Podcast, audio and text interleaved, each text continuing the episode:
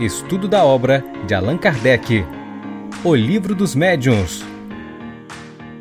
Olá, amigos! Estamos de volta para mais um episódio da série O Livro dos Médiuns. Este é o episódio de número 118. Bom, para você que está nos acompanhando no canal, nós nos despedimos no episódio passado de um volume importantíssimo de considerações sobre o capítulo 25. E agora aqui neste episódio nós vamos iniciar, vamos inaugurar com este episódio o início aqui das nossas atividades. Eu sempre aqui com meu inseparável tablet, né?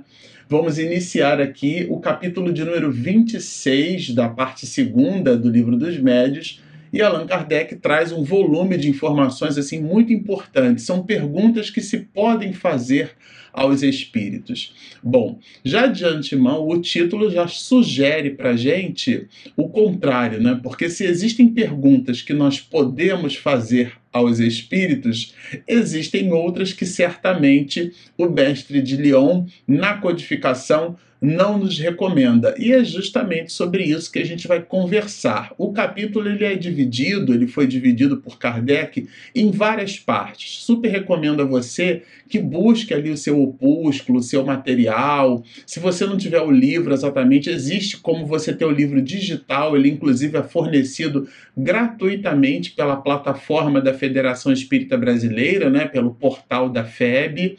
A gente já comentou isso aqui lá no iníciozinho do nosso, do nosso trabalho, do nosso estudo, você pode baixar ali o material e acompanhar com a gente o estudo. Aliás, super recomendamos que você faça assim. A gente sabe também que existem casas espíritas que se servem é, das reflexões que a gente produz aqui no nosso estudo para poder justamente desenvolver o estudo sistematizado do livro dos médios, ou até mesmo o estudo sistematizado da doutrina espírita, o chamado ESD, né, pelo movimento espírita, é, odierno, o movimento que praticamos aqui, é uma iniciativa é, que derivou ali de um conjunto enorme de reuniões do Conselho Federativo Nacional e permeou para as casas espíritas, através das federativas estaduais, essa iniciativa, por sinal muito positiva, muito assertiva, a de estudar espiritismo, a verdadeira porta de entrada para a doutrina espírita não é definitivamente não é o fenômeno,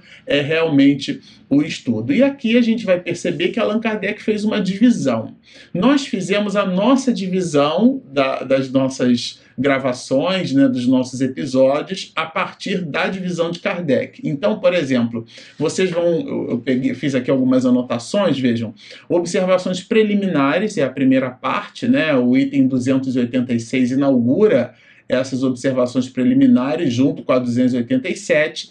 Depois a gente vai perceber aqui um conjunto de 30 e 34 perguntas, porque existem perguntas como a 15, que tem a 15A, 15B, né, Allan Kardec faz bastante isso. Ele faz mais de uma pergunta no mesmo item, suscitando justamente que aquela pergunta seguinte seria uma derivada da anterior. Ele conserva nessa derivação é, essas anotações. A, B, isso é também muito comum no livro dos Espíritos, né? A gente diz que são 1019 perguntas e respostas a partir da segunda edição francesa, mas de verdade não são, porque existem questões que são A, que são B, o número de questões é maiores. Depois ele coloca para a gente as perguntas simpáticas ou antipáticas aos espíritos. A gente já vai estudar isso aqui. Né? São seis perguntas que ele coloca, é de uma a seis, das trinta e tantas perguntas que foram feitas aos espíritos. Depois pergunta sobre o futuro, pergunta sobre as existências passadas e futuras também, pergunta sobre interesses morais e materiais, aquilo que nos move, né? Dentro da dinâmica da vida. É, essas questões de ordem material, a gente também já vai estudar isso aqui. Pergunta sobre a sorte dos espíritos, e aí vamos entender sorte, a palavra condição, como é que eles estão no mundo espiritual. É nesse sentido. Perguntas sobre a saúde, perguntas sobre as invenções e descobertas. Vamos perguntar aos espíritos: será que podemos? Será que devemos? Qual o critério dessas perguntas? Perguntas sobre os tesouros ocultos, né? Será que não existe ali nas profundezas é, do oceano, desse ou daquele oceano, um baú cheio de tesouros, cheio de pedras preciosas? Há estimativas aqui que na é, é, no orbe terrestre, no mar, né, nas profundezas do mar, estejam escondidos assim milhares e milhares de dólares e de, e de valores né, em, em ouro, em pratas, em especiarias, né? E aí ficam então essas especulações e se essas perguntas sobre esses tesouros ocultos poderiam ser feitas aos espíritos. Depois, perguntas sobre outros mundos, uma curiosidade, a gente viu também que Allan Kardec publica material na revista Espírita sobre a vida em Júpiter, a vida então é, em outros planetas, né? E isso certamente é, é vai é, compor esse conjunto de observações que Allan Kardec coloca nessa parte. Bom, falando aqui agora de observações preliminares, né? É, vejam, aqui é, é bem importante a gente anotar que essas observações preliminares é justamente o conjunto de ideias que dão o móvel do capítulo.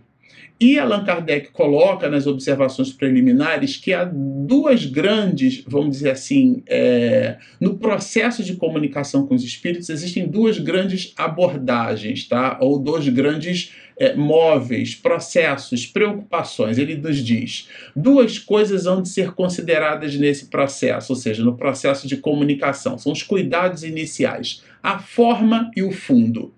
A forma, quando a gente vai ler aqui, a gente vai entender que a forma é a natureza da pergunta se essas perguntas são sérias ou se são perguntas frívolas. Essa é, é a ideia do fundo, né?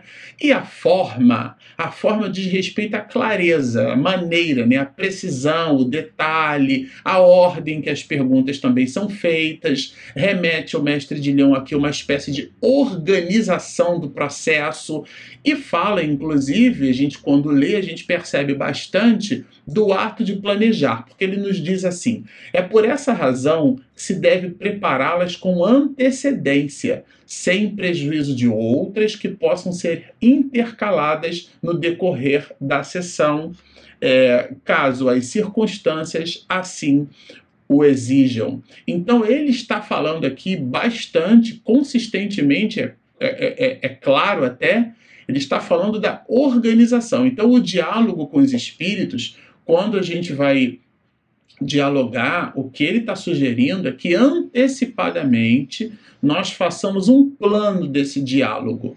E é bem interessante porque a gente vai perceber que existem consequências positivas a propósito desse planejamento quando a gente realiza, né? Porque ele vai, é, ele vai nos lembrar assim, olha, vejam que interessante, olha, é, muito frequentemente, o espírito é, responde por antecipação a algumas perguntas, o que prova que já as conhecia. Ou seja, quando a gente planeja as perguntas, então a equipe espiritual, o mundo espiritual, eventualmente aquele espírito protetor que assiste à reunião mediúnica da sua casa espírita, ele vai estar ali, ou aquele grupo de pessoas, é, elas vão estar esses espíritos desencarnados amparando o trabalho, assistindo, direcionando.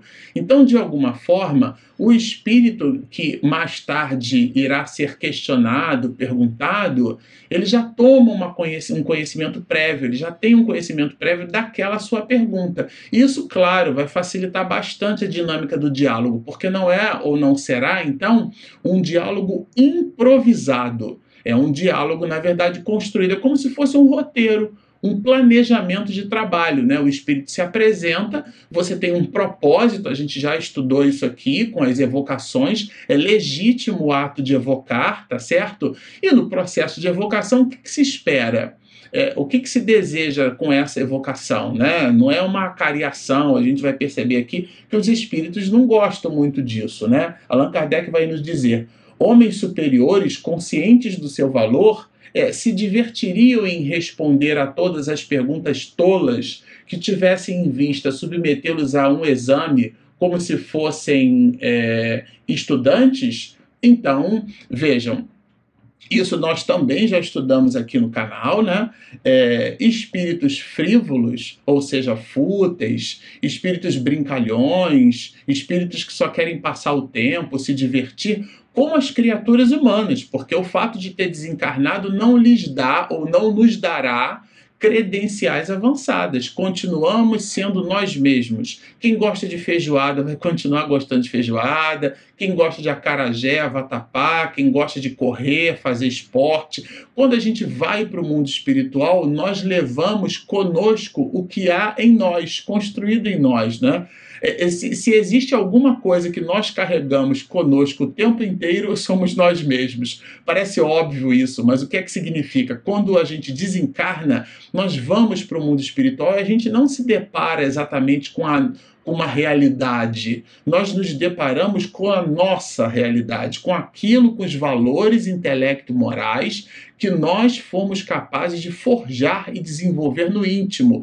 Esses espíritos, homens, mulheres, sérios, se ocupam de coisas sérias. Imaginemos uma mulher que viveu a vida inteira com pesquisa científica. É muito natural que no plano espiritual ela se volte a assistir pessoas que estejam voltadas para a pesquisa científica, né? Seja essa pesquisa pura, uma pesquisa empírica, não importa. Ela vai estar voltada para esses mesmos processos, porque dedicou a sua vida né, é, é, nesse sentido. É claro que aqui o espírito amplia suas possibilidades quando chega no mundo espiritual. A gente também já viu isso. E pode acontecer que o interesse desse espírito, o exemplo da mulher que eu estou citando, é, esse interesse mesmo se amplie em função justamente dessa percepção como espírito e não mais como homem. Mas o ponto áureo aqui é que essas perguntas feitas por nós em reuniões mediúnicas, elas precisam ser perguntas sérias né? porque espíritos não frívolos né, é, não se aproximam é, de reuniões. Então, vejam, é, eles, quando são sérios, se aproximam de reuniões sérias. E vamos entender que seriedade não é a pessoa ficar carrancuda na reunião. Né? Isso é bem interessante. Né? É, a mensagem de Jesus, a gente já disse isso aqui, é uma mensagem de alegria. Né? Então, o primeiro milagre, ou que se tem notabilizado na, na, na, Boa Nova, né? no, evangelho, no Evangelho, Evangelium, Boas Novas, o que a gente tem anotado é quando Jesus transforma a água em vinho, ou como nos diz o Di, dá a água o sabor do vinho, e numa festa de casamento. Né? Então, portanto, no momento de alegria. Então, a reunião mediúnica séria, quando a gente diz, é o propósito de seriedade, de planejar uma reunião, não desenvolvê-la de maneira. É, de maneira improvisada, é um ato, uma demonstração de seriedade. Começa com o horário que a gente chega na reunião, a ideia do padre, né? da pontualidade, da assiduidade, da disciplina, da responsabilidade e do estudo, a ideia do padre. Então, a pessoa que se posiciona numa reunião mediúnica como um padre, que possui né, o que desenvolve, porque são habilidades, a gente desenvolve essas habilidades. No trabalho, a gente desenvolve a habilidade de buscar não chegar atrasado para marcar o ponto que marca ponto. Na reunião mediúnica, o grau de seriedade é o mesmo, o móvel é que é diferente. Aliás, na perspectiva espiritual, o desdobramento é até muito maior. Então a gente precisa se ocupar com o desenvolvimento dessas habilidades. É isso que carrega o nome, que dá o nome da responsabilidade ou da seriedade que a gente está chamando aqui, né? E ele vai continuando, né? Nos dizendo assim: imaginai um homem grave, ocupado de coisas úteis e sérias, é, incessantemente importunado pelas perguntas pueris de uma criança, e tereis ideia do que devem pensar os espíritos superiores de todas as futilidades que lhes são perguntadas. Então aqui Allan Kardec está falando basicamente assim dessas perguntas que falam de predições, de adivinhações, né, é, sortilégio, coisas do futuro, né, com quem que eu vou me casar, o que, que vai acontecer comigo mês que vem, será que aquela casa eu vou conseguir comprar, será que eu vou ter um marido, né, no caso das mulheres, será que no caso do homem, né, eu vou ter uma esposa, será que eu vou casar com ela, peço noivado amanhã coisas que dependem é, objetivamente dos nossos processos, né, são decisões nossas, não são dos espíritos. A gente fica terceirizando a decisão e como se a reunião mediúnica fosse um oráculo de Delfos, né, que o deus Apolo se manifesta ali pelo transe medianímico de Pitonisas e informa é, para Platão que ele é o homem mais sábio em toda a Grécia, né, como a gente conhece. Então não, não é nada disso. A reunião mediúnica ela é carregada de muita seriedade e passa por essa seriedade justamente o entendimento de que espíritos sérios têm mais o que fazer.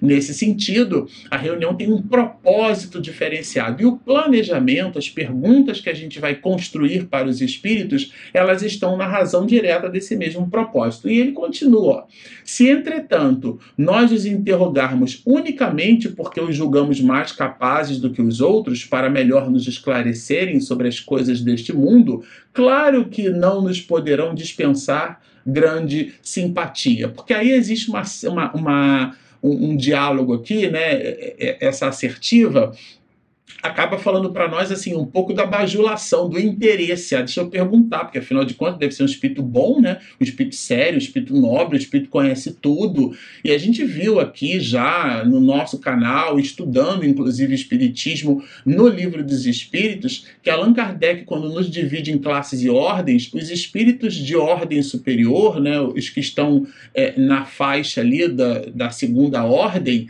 eles às vezes são mais ascendentes em moralidade e menos em acuidade intelectual. E outros que têm um ascendente intelectual maior, que usam essa ascendência para prestar serviço a outrem. Vocês imaginem, enquanto a gente grava esse vídeo, Quantos médicos, cientistas, aliás, a dedicação nos dias atuais, nesse vídeo a gente grava em tempos de pandemia, quantas pessoas não estão no estoicismo moral colocado por Miranda na obra é, No Rumo do Mundo de Regeneração, são os verdadeiros heróis, aqueles que estão na linha de frente ali, e também é, é, tudo que gira em torno desse mesmo processo, né? desde o motorista de ambulância, o padioleiro, até efetivamente a equipe de saúde no hospital, toda a área administrativa, essas pessoas ali virando 24 por 7, então descansando muito pouco, trabalhando, dando a sua vida para salvar vidas. Né? Nesse sentido,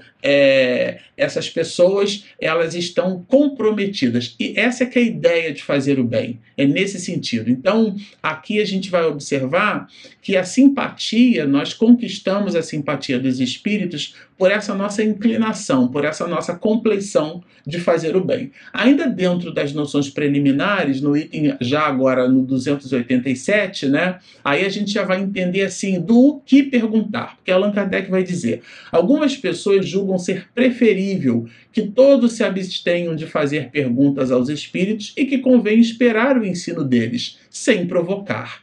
É um erro. Isso aqui eu achei sensacional. Porque, de um modo geral, ah, deve ter tanta encrenca em ficar fazendo pergunta para espírito que é melhor se a gente franqueia a palavra e ele fala o que ele quer, ele diz o que ele quer. Não, Allan Kardec deixa bem claro que isso é um erro. O processo do diálogo é um processo que, é, para ser mais positivo, ele deve, precisa ser dirigido.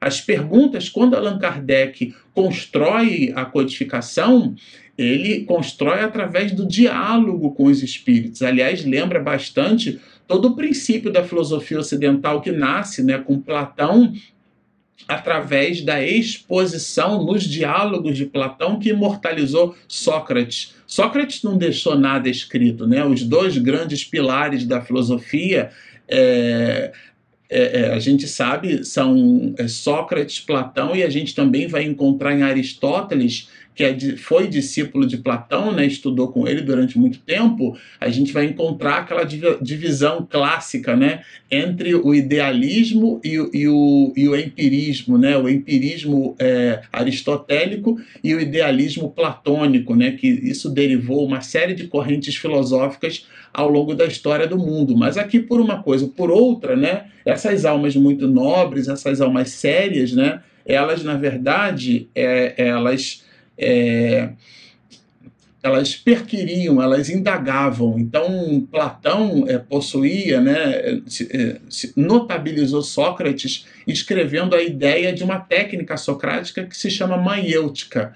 Essa ideia de parir as ideias, dar à luz é, o sinal é grave, né? O, a, o, fenômeno é a crase, né? Mas o sinal é grave. A gente não dá, não entrega a luz. A gente oferece condições, coloca a mulher quando pare um filho, ela, ela coloca a criança num ecossistema luminoso. Então, dar à luz, fornecer condições para que efetivamente aquele rebento, aquela rebenta, ela, eles é, é, é estejam ali às voltas com aquilo que a luz é capaz de nos oferecer, que é o campo de visão. Né? Sem a luz a gente não enxerga. Então é nesse sentido aqui que trabalha essa questão. É um erro, ou seja, a, a informação ela precisa ser dirigida. Né? Então nós não vamos buscar por puro interesse material, mas podemos fazer perguntas. O ponto aqui é o que perguntar e também como perguntar, mas existe uma legitimidade no ato de perguntar. Isso é que é muito importante. Então, as questões, longe de terem qualquer inconveniente, são de grandíssima utilidade do ponto de vista da instrução, não é pergunta pueril, quando quem as propõe sabe encerrá-las nos devidos é, limites. Então, aqui a gente vai estar diante de um propósito instrutivo, de um propósito que busca conhecimento. Essa é que é a ideia. Quando a gente fala de propósito, a gente está falando nessa direção. E ele, inclusive, continua: olha, em geral, eles recomendam aos médiums que desejam dominar e aos quais querem impor as suas utopias, se abstenham de toda controvérsia a propósito de seus ensinos. Isso aqui é bem interessante, ele tem um discurso que ele coloca mais lá acima, né? Quer dizer, o, o é, é como se o espírito, aquele que promove o enunciado, ele não pudesse assim entrar em xeque. Né? E como o espírito, eventualmente, né, que é uma hipótese, se ele tiver um conhecimento raso, é, mediano, né, uma palavra, medíocre, né, um advogado medíocre não é um advogado ex excepcional, mas também não é muito ruim, ele está na média, ou seja, ele é medíocre. Se for um espírito medíocre, o que é que vai acontecer? Se você buscar o aprofundamento de uma determinada questão, como ele está na média, dali para cima ele não vai mais. Quando o espírito tem a humildade de dizer assim: olha, eu não conheço esse assunto, eu realmente não, não tenho, é, não consigo responder, mas de um modo geral, os pseudo-sábios, classificados como espíritos de terceira ordem por Allan Kardec, eles querem demonstrar conhecimento, eles não têm compromisso com a verdade, têm compromisso com eles mesmos, né? de aparecer, de se mostrar, de se colocar ali como sendo um tutor da reunião, o espírito sabe tudo, afinal de contas é reunião mediúnica, muito cuidado com isso. Então, o que, que vai acontecer? Ele vai incitar o médium para que esse médium encontre no conúbio medianímico né, o influxo de continuar respondendo aquilo que de fato o espírito não sabe e o médium muito menos. Então fica uma mensagem falaciosa, fica uma coisa muito ruim. De um modo geral, os espíritos superiores não ligam de serem indagados, desde que essa indagação conduza a um conhecimento, conduza a uma instrução, tenha uma utilidade e não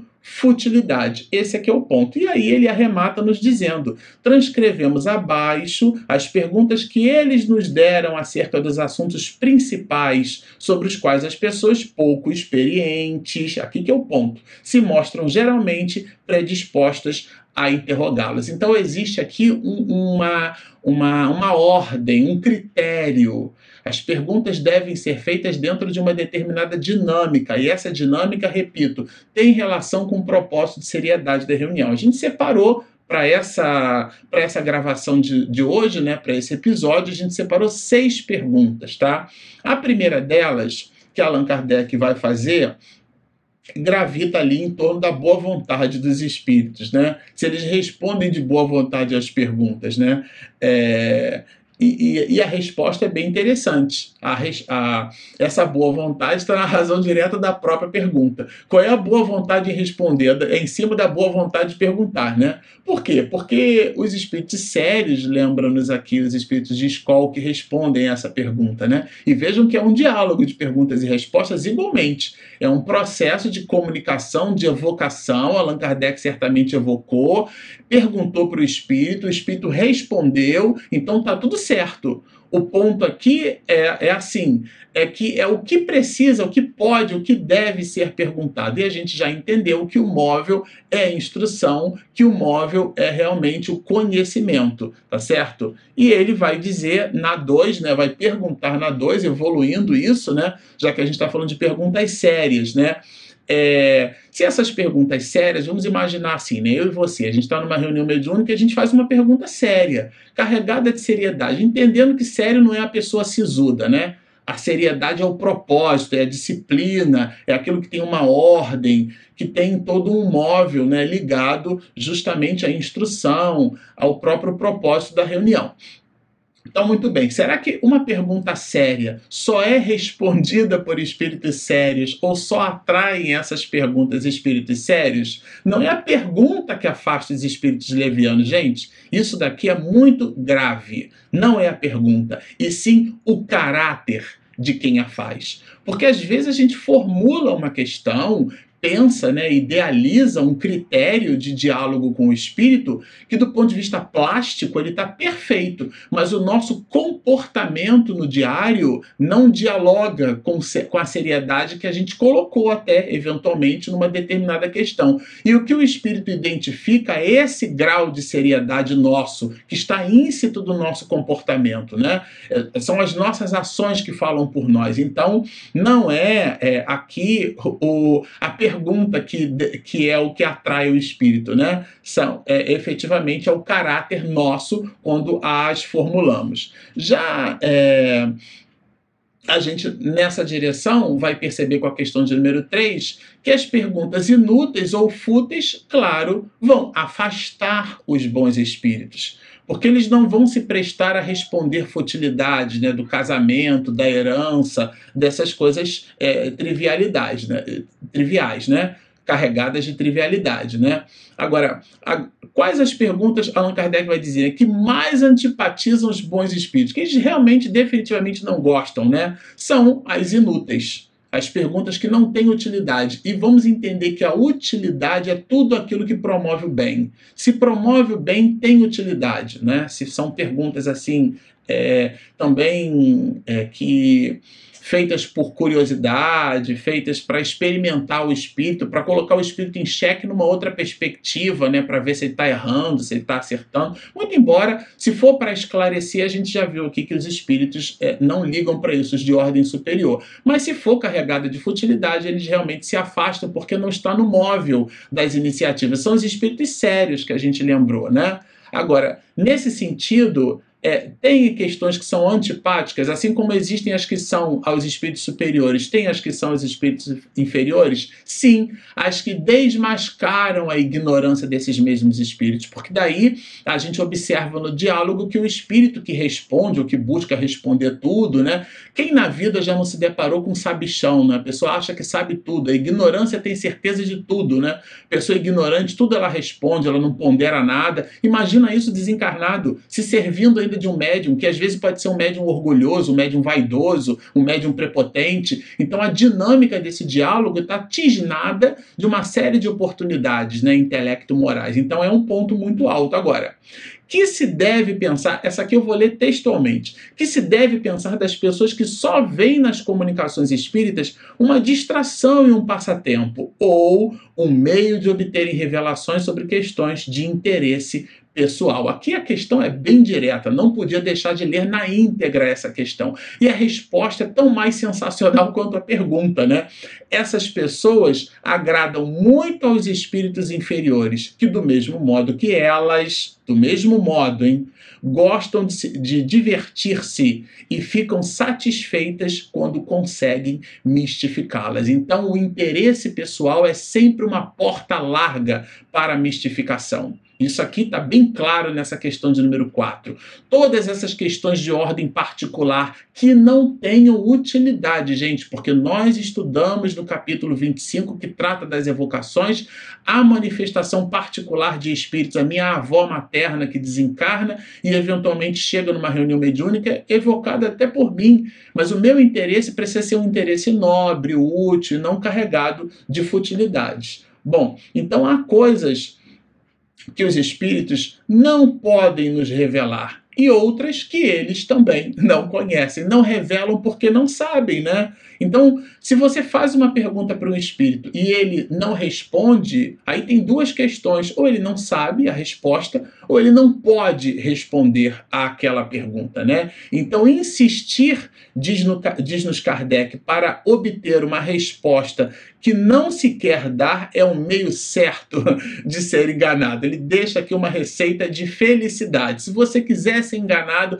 é só ficar insistindo com o espírito em cima de uma pergunta que você está percebendo que ele não sabe a resposta. Ele vai ser exprimido, né? Vai ser coagido, vamos dizer assim. Se for um espírito de ordem superior, claro que ele não vai se sentir assim. Mas se for uma outra alma, né? Talvez assim como eu, então ele vai se sentir ali no, no, na compleição de querer dar uma resposta, de satisfazer aquela pessoa, por motivos até subjetivos que tais, mas como o compromisso dele não será com a verdade, ele vai ser incitado a responder qualquer coisa, né? Agora, todos os espíritos, Kardec vai perguntar, né? É, eles compreendem, isso é muito interessante, gente, as perguntas que são feitas, porque para responder precisa compreender a pergunta, né? Eu preciso entender aquilo que me vai perguntado para eu conseguir responder. E longe disso, dizem os espíritos superiores que respondem a Kardec. Os espíritos inferiores são incapazes de compreender certas questões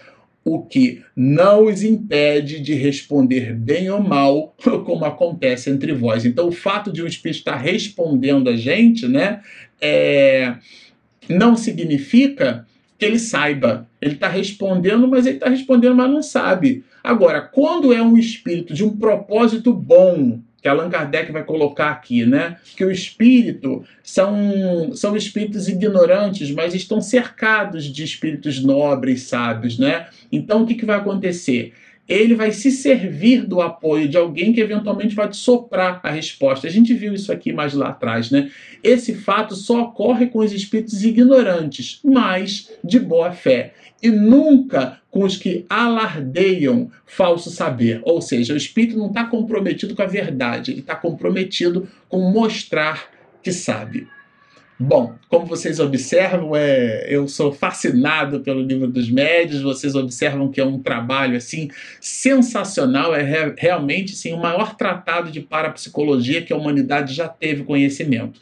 Se você nos assistiu até aqui, gostou do que ouviu, mas ainda não se inscreveu, por favor, Espiritismo e Mediunidade clica ali do lado do sininho, tem também o joinha que ajuda o motor do YouTube a nos encontrar para as outras pessoas. E nós também temos o nosso aplicativo. Ele é gratuito, disponível na Play Store e na Apple Store. Bom, estão feitos os convites. Baixem o nosso app, inscrevam-se no nosso canal, sigam-nos e muita paz.